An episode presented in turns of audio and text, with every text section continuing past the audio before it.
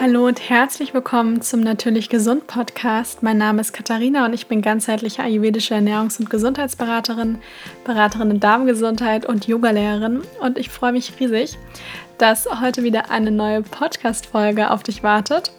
Und bevor es gleich losgeht, erstmal vielen Dank an Hanfgeflüster für die heutige Unterstützung der Podcast-Folge.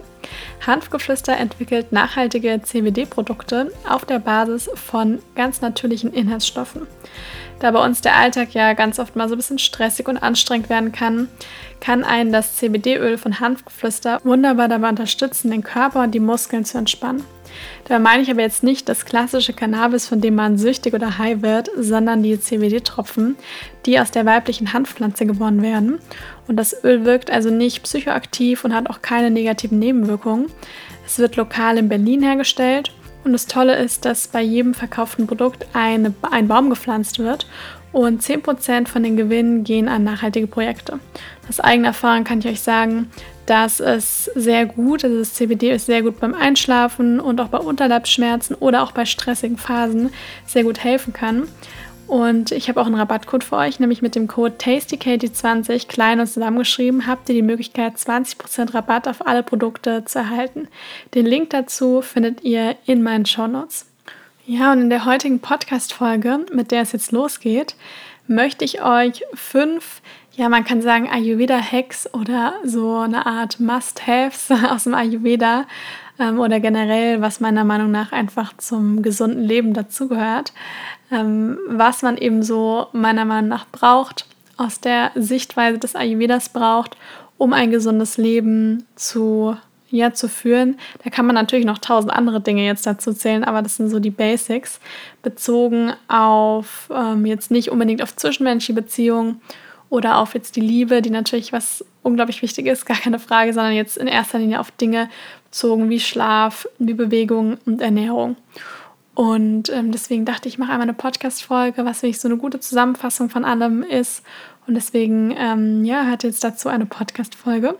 Und ich fange gleich mal bei dem allerersten an.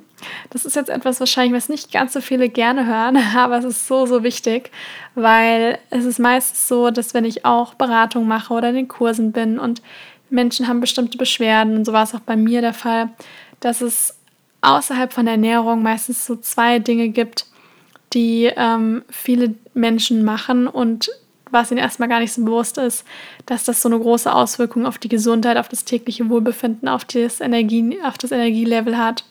Und der Punkt Nummer eins ist Schlaf. Schlaf ist einfach unglaublich wichtig.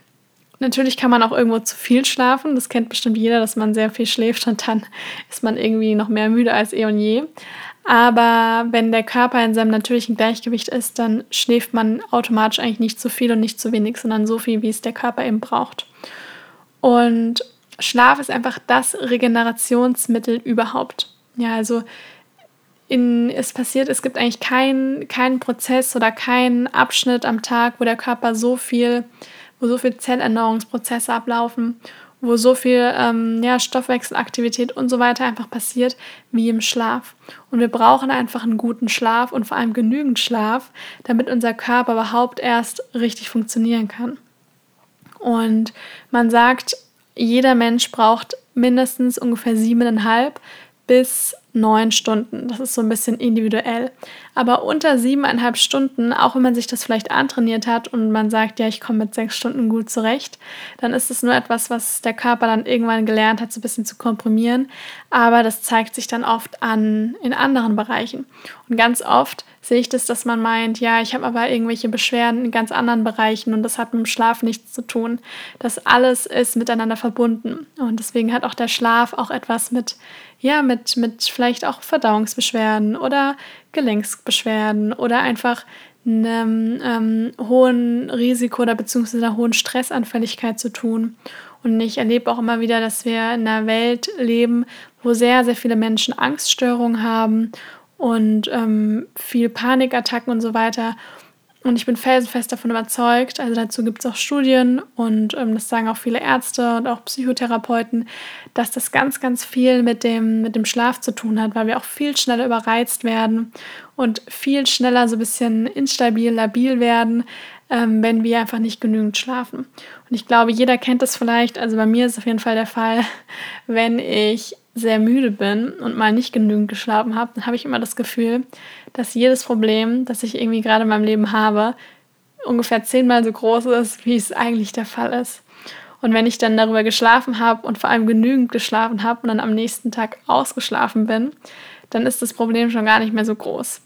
Und das ist nämlich oft am Abend, wenn man dann so K.O. ist und dann hat man irgendwie das Gefühl, oh, es gibt einfach irgendwelche Sachen, die sind einfach so schwierig im Leben. Und wenn man genügend geschlafen hat, dann sieht die Welt schon so ein bisschen anders aus. Da sieht man auch schon mal, wie unglaublich wichtig Schlaf ist. Und man muss einfach individuell schauen, ob man eher derjenige ist, der mit siebeneinhalb Stunden zurechtkommt oder ob man wirklich jemand ist, der ähm, neun Stunden braucht. Also bei mir persönlich ist es auch so, ich brauche auf jeden Fall meine acht Stunden Weniger ähm, geht bei mir eigentlich nicht. Ich kann das vielleicht ein, zwei Mal die Woche machen, aber dann brauche ich auch wieder ähm, ein, zwei Nächte, wo ich dann vielleicht neun Stunden Schlaf abbekomme, ja, dass sich das ausgleicht. Und ich bin auch fest davon überzeugt, dass ich so viel in meinem Leben schaffe und den ganzen Tag auch so recht produktiv bin und relativ Energie, viel Energie habe, weil mir mein Schlaf so wichtig ist. Und auch wenn ich viele stressige Phasen habe, dann empfinde ich die vielleicht nicht als allzu stressig, wie es jemand anderer empfinden würde, weil ich so sehr auf meinen Schlaf achte. Und auch die Menschen in meinem Umfeld wissen, sie brauchen mich nach Viertel vor zehn nicht mehr anrufen und mir auch nicht mehr schreiben, wenn sie noch eine Antwort haben wollen, weil ich da eigentlich ziemlich rigoros bin ähm, und sage, nee, ich muss jetzt dann schlafen. Und ähm, nach 10 Uhr schlafe ich eigentlich nie. Also das ist super, super selten. Sei denn, ich bin jetzt mal wo eingeladen oder habe am Wochenende mal Freunde da, ja, dann schlafe ich natürlich auch später. Aber das ist eben nicht die Regel. Also das ist nicht das, was ich jeden Tag mache, sondern das ist wirklich, das sind dann Ausnahmen. Und damit kommt der Körper ja dann auch gut zurecht. Dann habe ich ja auch die Möglichkeit, am nächsten Tag ein bisschen länger zu schlafen und kann dann den Tag später wieder in meinen natürlichen Rhythmus wieder reinfinden. Und ähm, das Ding ist, Weswegen ich auch immer sage, oder beziehungsweise warum der Ayurveda sagt, wir sollen optimalerweise gegen 22 Uhr ins Bett gehen. Also damit meine ich nicht ins Bett gehen und noch zwei Stunden lesen oder Fernseh gucken, sondern wirklich gegen 22 Uhr die Lichter ausmachen, spätestens 22.30 Uhr. Weil es gibt ja die Doshas, also Vata, Pitta und Kapha. Und die haben wir in unserem Körper, die gibt es aber auch in der Natur. Und genau, die gibt es eben nicht nur in unserem Körper, sondern auch in der Natur. Und in der Natur gibt es eben diese Dosha-Uhr. Vata, Pitta, Kapha genauso. Und wir haben ja alle Dosha in uns und in der Natur gibt es auch alle Doshas. Und wenn man mal den Tagesablauf anguckt, dann gibt es zu jeder Tageszeitspanne, nenne ich das jetzt mal, gibt es ein anderes Dosha, was da ähm, überhand nimmt, also was da vorrangig ist. Zum Beispiel, das ist so das, was sich sicher jeder ganz gut vielleicht merken kann, zwischen ungefähr 10 und 2 Uhr, also zwischen 10 und 14 Uhr, also die Mittagszeit, ist die Pita-Zeit. Da haben viele Leute noch Hunger. Da ähm, hat man dann, wenn auch am meisten Hunger, vielleicht so gegen 13 Uhr. Da kann man Dinge dann gut verdauen. Man hat vielleicht auch relativ viel Energie. Und das ist so die Pita-Zeit. Ja, die steht für Umsetzung, für die Verdauung. Und dann gegen Abend, also 22 Uhr, das ist dann eigentlich, also von 18 bis 22 Uhr, das ist die Kafferzeit. Und die steht eben für das Runterfahren, also für das zur Ruhe kommen. Und diese Zeit wollen wir mitnehmen. Also die wollen wir wirklich aktiv mitnehmen, mit in unseren Schlaf, damit wir nämlich auch in der Zeit mit der Natur, mit den Rhythmen zusammenarbeiten können. Und uns fällt es, es fällt einem viel leichter in der Zeit einzuschlafen, als, und da jetzt aufgepasst, wenn es 22 Uhr ist und dann die Pita-Zeit wieder beginnt. Weil von 22 Uhr bis 2 Uhr am Morgen ist nämlich die Pita-Zeit. Und die steht nämlich für die ganzen, das was ich vorher schon mal gesagt habe, für die ganzen Stoffwechselaktivitäten, für teilweise auch Verdauungsprozesse, für Zellerneuerung. Also das ist das Umsetzungsprinzip. Da passiert ganz viel im Körper.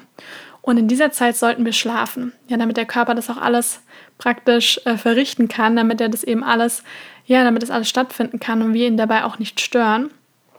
Und wenn man diese Zeit jetzt übergeht, dann passiert nämlich Folgendes und ich denke, das Phänomen kennt bestimmt jeder. Wir werden wieder wach. Also ganz viele kennen das vielleicht, ich kenne das natürlich auch, dass man vielleicht abends heimkommt und erstmal ein bisschen ist vom Tag und dann isst man was und dann ja, arbeitet man vielleicht noch was und dann guckt ein Fernsehen und dann ist man hatte man so ein richtiges Tief und plötzlich so gegen 22.30 Uhr wird man plötzlich wieder wach.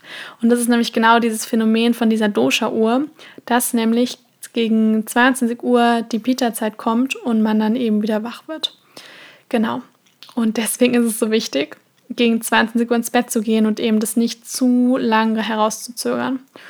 Und ich weiß, in der heutigen Zeit ist es manchmal gar nicht so einfach, weil wir einfach in einer Welt leben, in der die Rhythmen sich so ein bisschen verändert haben und es ganz normal geworden ist, dass viele erst vielleicht gegen 1 Uhr nachts oder 12 Uhr erst ins Bett gehen und sich vielleicht aber dann auch trotzdem wundern, warum sie so wenig Energie haben. Und es ist einfach unglaublich wichtig. Ich sage ja immer, Ayurveda bedeutet eigentlich nur, dass wir verstehen, wie der Mensch in Abhängigkeit von der Natur lebt. Weil das Ding ist, die Natur braucht uns nicht, aber wir brauchen die Natur und wir sind nun mal rhythmische Wesen und ähm, Wesen, die in Abhängigkeit von der Natur funktionieren. Und deswegen ist es auch unglaublich wichtig, wenn unser Körper aus dem Gleichgewicht gekommen ist, dass wir wieder mehr nach den Rhythmen von der Natur auch leben, um wieder in dieses natürliche Gleichgewicht zurückzukommen. Genau, deswegen ist mein Tipp oder auch ein Ayurveda-Tipp ist, genügend schlafen und am besten der Schlaf gegen 22 Uhr oder wenn es sogar geht, vielleicht sogar noch ein bisschen vor 22 Uhr. Das schaffe ich auch nicht immer, aber ich versuche es und man ist am nächsten Morgen einfach so viel erholter. Und deswegen probiert es einfach mal aus und das Ding ist, meistens, also in den meisten Fällen, macht man ja dann am Abend eh nicht mehr irgendwelche Sachen, die noch sonderlich produktiv sind und einem irgendwie irgendwelche lebensverändernden Dinge, die dann den nächsten Tag komplett verändern, sondern man macht ja dann eher so Sachen, wie dass man am Handy ist, auf Social Media ist, am Fernseh, Fernseh schaut, ähm, irgendwas am Laptop macht. Und das sind ja dann meistens eh nicht mehr so die Dinge, die, die einem jetzt wirklich im Leben weiterhelfen, sondern da würde im Schlaf tatsächlich sehr viel besser tun. Und gerade wenn man auch jemand ist, wo man weiß, ich habe vielleicht eine hohe, Anfällig, hohe Anfälligkeit für Stresssymptome und hab, bin auch vielleicht auch eher so ein ängstlicher Typ und so weiter, dann, dann achte darauf, dass du wirklich genügend schläfst. Auch beim Problem mit Immun, dass man ein schwaches Immunsystem hat und ähm, ja, einfach sich schnell Infekte einfängt und so weiter, dann ist das auch super, super wichtig, dass der Körper einfach genügend Regeneration bekommt. Ja, es wird auf jeden Fall bald auch nochmal ein Interview geben ähm, mit einer Ayurveda-Ärztin zum Thema Schlaf aus der ayurvedischen Sichtweise und was man dann noch alles machen kann. Deswegen, da seid auf jeden Fall gespannt. Da werde ich noch intensiver drauf eingehen. Mein Tipp Nummer zwei, und das ist tatsächlich auch eine Grundvoraussetzung für einen guten Schlaf, ist ein leichtes Abendessen. Und vor allem ein Abendessen, was nicht zu spät ist. Wenn ich nämlich erst um 21.30 Uhr Abend esse und dann um 22 Uhr ins Bett gehe, also dann schlafe und davor vielleicht noch einen riesen, eine riesen Mahlzeit verdrückt habe mit noch Dessert und so weiter, dann kann ich einfach nicht gut schlafen, weil der Körper erstmal mit Verdauen beschäftigt ist und es einfach schwer im Magen liegt.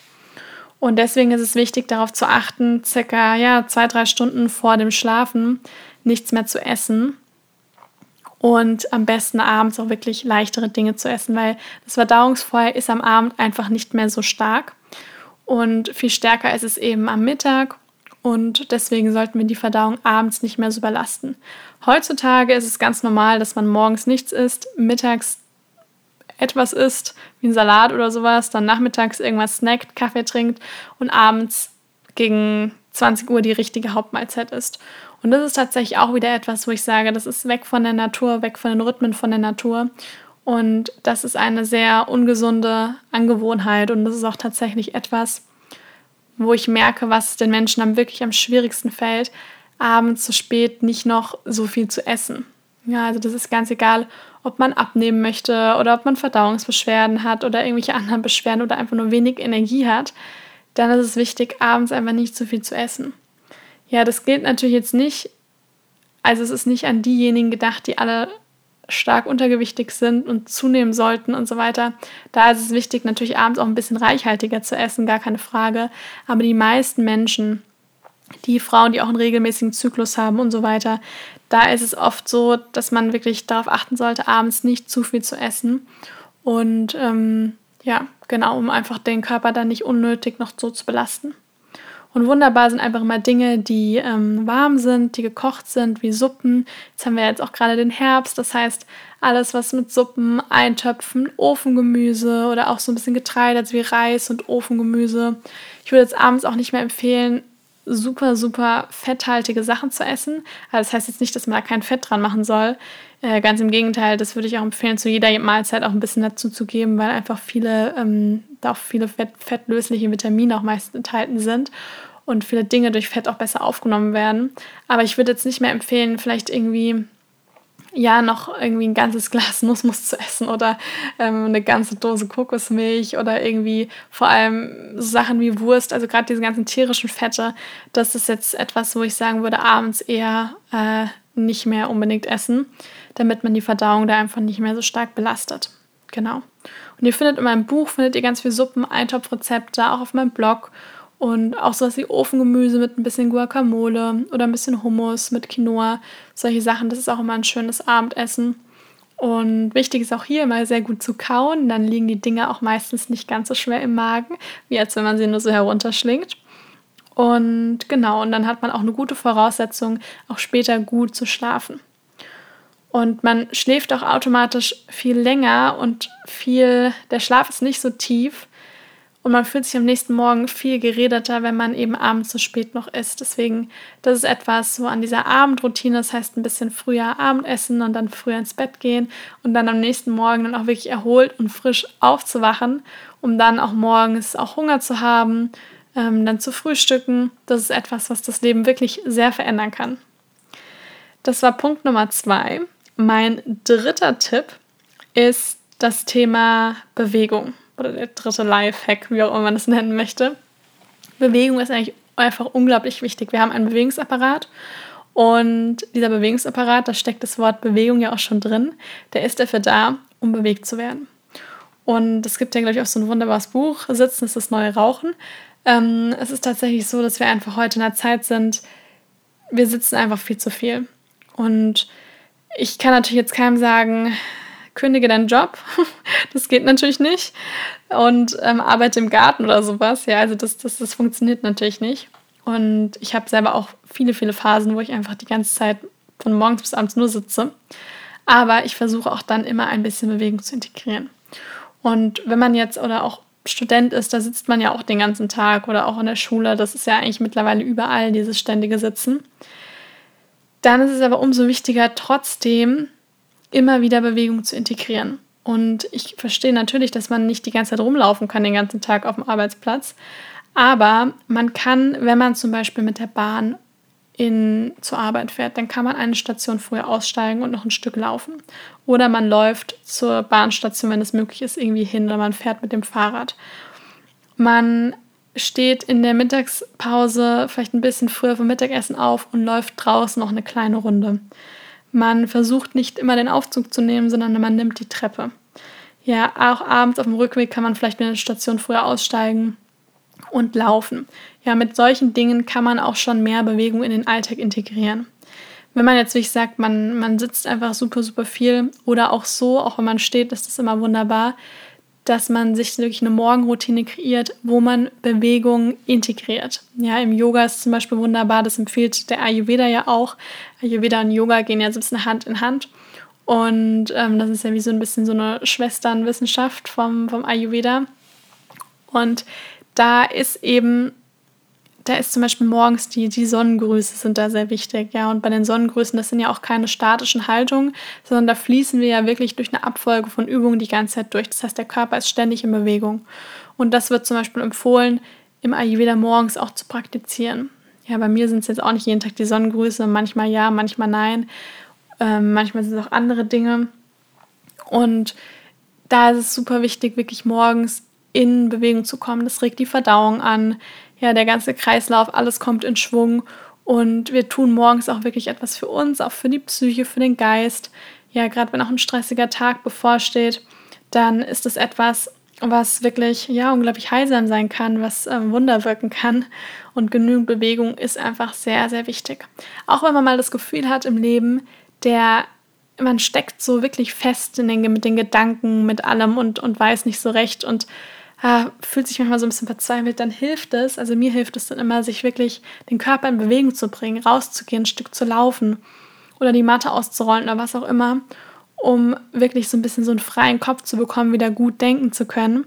Weil wenn man die ganze Zeit nur sitzt, dann ist alles eben so festgefahren und wir müssen uns einfach immer wieder bewegen, damit einfach im Körper auch alles fließen kann. Man sieht es auch bei kleinen Kindern, wenn es denen nicht gut geht, dann, dann entweder schmeißen die sich hin oder die rennen rum oder ja, was auch immer, aber die bewegen sich dann meistens auch irgendwo so oder schütteln sich oder machen irgendwas. Und so machen das auch Tiere. Und deswegen ist es einfach sehr, sehr wichtig, dass wir auch genügend Bewegung wirklich auch in den Alltag integrieren. Und wichtig ist es auch, gerade auch in Bezug auf Sport, dass man sich eine Sportart wählt, die man wirklich gerne macht. Ja, also ich habe auch mal gedacht, ich muss ins Fitnessstudio gehen, aber ich mag das einfach nicht. Vielleicht mache ich es irgendwann wieder, keine Ahnung, aber mir macht es einfach keinen Spaß. Und deswegen muss ich mich da irgendwie auch nicht hinzwingen, weil auch wenn ich das jahrelang mal gedacht habe, wenn es mir einfach keinen Spaß macht, dann gibt es noch tausende andere Formen von Bewegung, die man integrieren kann, andere Sportarten. Oder man ist vielleicht jemand, der das lieber zu Hause macht. Ja, also ich merke zum Beispiel, dass für mich auch so diese High-Intensity-Sachen nicht so gut sind. Also ich bin dann meistens den Rest des Tages mehr K.O. als vorher. Und mir tun einfach andere Dinge sehr viel besser. Ja, ich, ich bin auch nicht so der Fan vom Joggen. Ich gehe lieber lange spazieren. Und ich bin auch eine Zeit lang, habe ich für einen Halbmarathon trainiert und bin so viel gerannt, weil ich irgendwie dachte, das muss ich irgendwie machen. Ich weiß auch nicht, was ich damals dachte, aber ja, und irgendwann habe ich dann mal gemerkt, das macht mir echt gar keinen Spaß. Und das ist aber total in Ordnung, wenn es dir Spaß macht, dann mach es auf jeden Fall weiter. Aber ich gehe lieber länger spazieren. Ich praktiziere viel lieber Yoga. Ich mache gerne Workouts zu Hause, wo ich auch mal richtig ins Schützen komme. Ich liebe Kundalini-Yoga, was teilweise super, super anstrengend ist, äh, wo man teilweise 20 Minuten lang die Arme nur in der Luft halten muss. Und ich mag das aber total gerne. Und ich habe mir aber das gesucht, was ich sehr gerne mag. Und ich mag auch sehr gerne die Abwechslung. Ich brauche nicht, ich will nicht jeden Tag das Gleiche machen. Und so muss halt jeder für sich finden, eine, Bewegungs-, eine Form von Bewegung, eine Form von Sport, eine Sportart finden, die man wirklich sehr gerne macht. Weil im Endeffekt ist es im Leben ja auch wichtig, dass wir ganz viel Energie aus den Dingen ziehen, die wir so jeden Tag machen. Und wenn ich dann nur etwas mache, weil ich denke, ich muss das jetzt machen, dann hilft mir das vielleicht nicht unbedingt viel weiter. Das hilft vielleicht jemand anderem, weil der das gerne macht. Aber ich muss mir das suchen, was ich gerne mache. Und da gibt es ja unglaublich viel. Genau. Also genügend Bewegung und auch Sport in den Alltag integrieren. Und wenn man jetzt sagt, oh, nee, also Sport ist zwar gesund, habe ich mal gehört, aber ich hasse einfach Sport, gibt es auch, dann bin ich der Meinung, muss das auch nicht zwingend sein. Sowas wie wirklich, wenn man sagt, ich gehe dafür jeden Tag eine Dreiviertelstunde stramm spazieren und nehme vielleicht überall hin mein Fahrrad, dann ist das auch super und kann vielleicht gesünder sein, als wenn ich den ganzen Tag nur rumsitze und dann zweimal die Woche richtig Hardcore Sport mache. Also deswegen hier so ein bisschen Druck rausnehmen und sich Bewegung, eine Bewegungsart, eine Bewegungsform suchen, die man sehr gerne macht und man das Gefühl hat, man zieht daraus eher Energie, statt dass dieser Sport einem selber ähm, Energie zieht. Genau. Mein Tipp oder Hack Nummer 5 ist das Thema Trinken. Viele kennen das vielleicht schon, die, die mir lange schon zuhören, wissen, im Ayurveda gibt es tatsächlich auch einige Regeln ähm, rund um das Thema Trinken. Und wichtig ist zuallererst einmal, dass wenn wir morgens aufstehen, dass wir auf jeden Fall morgens etwas trinken. Und nicht nur etwas trinken, weil die meisten, die trinken morgens direkt Kaffee und das würde ich auf keinen Fall empfehlen, weil Kaffee entzieht dem Körper auch Wasser sondern hier wirklich auch dem Körper das zu geben, woraus er auch am meisten besteht, nämlich Wasser. Ja, also dass man morgens mit einem warmen Getränk startet, also entweder Wasser, also heißes Wasser oder warmes Wasser mit Zitronensaft empfehle ich auch sehr gerne. Und dass man da wirklich erstmal so 500 Milliliter auf jeden Fall wirklich morgens trinkt nach dem Aufstehen, dass die Verdauung in Schwung kommt und dass der Körper auch wirklich wieder genügend Flüssigkeit bekommt, weil die ganze Nacht trinken wir ja nichts und schlafen hoffentlich. Und dann sind wir ja am nächsten Morgen dehydriert und ja, haben halt praktisch nicht mehr, wir brauchen auf jeden Fall genügend Flüssigkeit. Das ist ganz, ganz wichtig. Und wichtig ist auch über den Tag hinweg genügend zu trinken. Ja, da muss man ein bisschen schauen, wie groß ist man, wie schwer ist man. Man kann tatsächlich auch zu viel trinken. Also ich hatte auch schon in der Beratung Menschen, die dachten, oh, ich trinke vier bis fünf Liter am Tag, das ist super.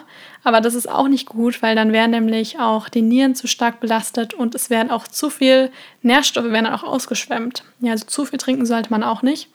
Aber für die meisten zwei Liter am Tag, zwei bis drei Liter, ähm, das ist so das, was man auf jeden Fall erreichen sollte. Aber mehr als drei, sei denn man macht irgendwie äh, Hochleistungssport, würde ich jetzt nicht unbedingt empfehlen.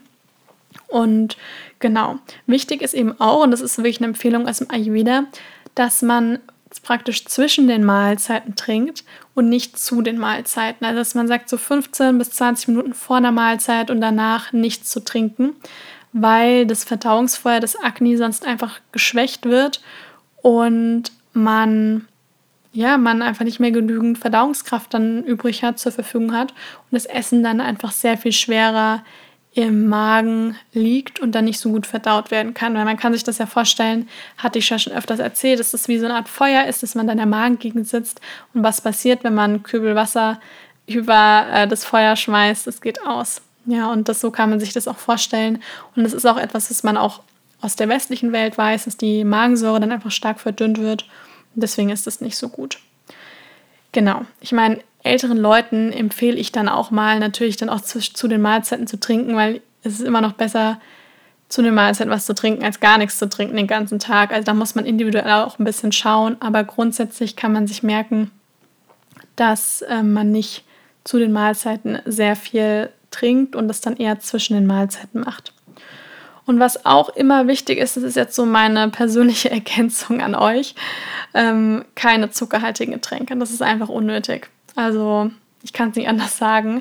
Ähm, Cola, Limo, äh, die ganzen Säfte da draußen, sind einfach unnötige Kalorien. Es ist etwas, was dem Körper überhaupt nicht gut tut. Es füttert die schlechten Bakterien im Darm. Ähm, ja, also man man hat ja dann auch eher etwas, was jetzt nicht unbedingt den Durst stillt, sondern was ja auch irgendwo noch so ein bisschen sättigt.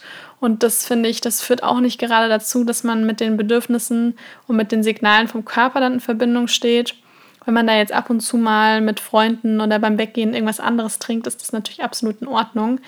Ähm, oder auch Tee trinken und so weiter, das ist ja auch alles äh, wunderbar. Aber auch so Sachen wie Zucker in den Tee, ähm, eine Tonne an Honig in den Tee, ja, da muss man auch mal ehrlich zu sich sein, weil das erlebe ich auch ganz oft, die sagen, nee, nee, also sie tun keinen Zucker in den Tee.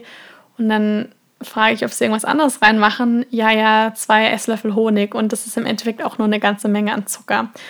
Und gerade wenn man Honig dann auch noch in so heiße Sachen tut, dann bleibt da auch nur noch der Zucker übrig. Deswegen, also hier wirklich sich angewöhnen, hauptsächlich Wasser zu trinken, dann gerne auch mal ähm, ungesüßte Kräutertees oder sich auch mal vielleicht aber dann halt wie ich eine Tasse oder vielleicht maximal zwei Tassen am Tag so eine goldene Milch machen oder eine Gewürzmilch und ähm, halt wirklich so Dinge wie Saft und, und, und ja, diese ganzen Limo-Getränke, ähm, genau, die einfach wirklich deutlich reduzieren oder wenn es geht, sogar komplett zu streichen, weil es einfach wirklich unnötig ist und dem Körper definitiv nicht gut tut. Ja, das war mein vierter Tipp. Und beim Punkt Nummer 5 das ist etwas, was jetzt so ein bisschen von der Ernährung auch weggeht. Was ich damit jetzt meine, sind Tools, Mittel zum Stressmanagement. Das ist unglaublich wichtig, vor allem in der heutigen Zeit. Weil wir sind den ganzen Tag so viel Umwelteinflüssen, so viel Dingen die ganze Zeit ausgesetzt. Und gerade wenn man vielleicht auch einen anstrengenden Job hat oder Mutter ist oder was auch immer, man braucht irgendwelche Tools zum Stressmanagement. Das heißt jetzt nicht, dass man auf einen äh, Meditationsretreat fahren muss und den ganzen Tag noch meditieren muss, auf keinen Fall. Aber irgendwelche kleinen Tools, und das ist bei jedem unterschiedlich, individuell, was einem dabei hilft, Stress zu reduzieren und vor allem, was einem etwas an die Hand gibt, den Geist zu trainieren. Weil ich sage immer, derjenige, der einen starken Geist hat, der gewinnt immer im Leben, weil man automatisch wirklich, also der Geist ist wie so ein Muskel. Ja, und den kann man trainieren. Und wenn man diesen Geist, diesen Muskel stark trainiert, dann ist man eigentlich jeder Situation im Leben auch irgendwo gewachsen und kann mit allem auch irgendwo umgehen. Und es ist egal, was es eigentlich ist. Ja, ob das jetzt irgendwelche persönlichen Sachen sind oder Sachen auf der Arbeit oder auch andere Dinge. Man hat einfach ein Mittel an der Hand, mit dem man wirklich arbeiten kann. Und wenn man einfach einen gut trainierten Geist hat, dann, dann hat man einfach so eine gewisse Standfestigkeit und auch so ein Vertrauen in sich selbst, was einem niemand nehmen kann. Und was, wenn man jemand ist, der viele Ängste hat oder so das Gefühl hat, man ist so wischiwaschi, dann hat man einen untrainierten Geist. Das klingt jetzt ein bisschen hart, aber das ist einfach so. Und muss seinen Geist trainieren, weil ich möchte nicht zulassen, dass ich die ganze Zeit mir Gedanken darüber mache, was andere von mir denken oder dass nur weil jemand irgendetwas zu mir sagt, dass mich das komplett verändert mm, oder mich irgendwie negativ beeinflusst oder meinen Tag bestimmt, sondern ich möchte meinen Tag selbst bestimmen, so wie ich lebe, wie ich meine Gedanken denke, wie meine Gedanken sind und möchte eben nicht, dass mein Leben die ganze Zeit mein Tag rennt, sondern dass ich das bestimme. Und das ist, da ist dann einfach dieser, dieser, dieses Training von dem Geist, was ja auch irgendwo einfach nur ein Tool zum Stressmanagement ist, unglaublich wichtig. Und im Endeffekt brauchen wir da auch immer, nur, immer wieder nur Dinge, die uns komplett in den Moment holen, ja, ins Hier und Jetzt. Und ob das jetzt für dich etwas ist, wie zum Beispiel Kochen, wo du sagst, wenn ich eine Kartoffel schäle, bin ich absolut in der Gegenwart und denke an nichts anderes ja, für mich ist es halt zweimal täglich morgens und abends die Meditation, wo ich, wenn ich in den Tag starte oder wenn ich den Tag beende, dass ich da wirklich komplett präsent bin und mich nur auf meinen Atem konzentriere und die Gedanken auswähle, die ich auch wirklich denken möchte. Und gerade so diese Zeit nach dem Aufstehen vom Schlafengehen, das ist auch aus der ayurvedischen Perspektive eben so eine, so eine sensible Phase, wo wir wirklich auch so ein bisschen uns selbst auch widmen sollten und wo wir dann eben die Zeit, die danach kommt, ganz stark beeinflussen können. Und deswegen such dir auf jeden Fall Tools, mit denen du Stress reduzieren kannst. Ja, ganz, ganz wichtig. Genau, das waren jetzt erstmal meine fünf Tipps bzw. meine fünf Lifehacks. Also das einmal das war Schlaf, das zweite war ein leichtes Abendessen, das dritte war Bewegung, vierte Punkt war Trinken und das fünfte waren Tools zum Stressmanagement. Ich hoffe sehr, dass du davon etwas mitnehmen konntest. Probier einfach davon irgendetwas aus, pick dir eine Sache raus und versuch die in dein Leben zu integrieren. Und ich bin mir sicher, dass du da definitiv einen Unterschied merken wirst. Und ja, ich freue mich riesig, wenn dir die Podcast-Folge gefallen hat. Und vielen Dank auch an Hanfgeflüster für die Unterstützung der heutigen Podcast-Folge. Den Link zu Hanfgeflüster findet ihr in meinen Show Notes. Und dann freue ich mich riesig, wenn ihr meinen Podcast bewertet. Und wir hören uns dann nächste Woche wieder.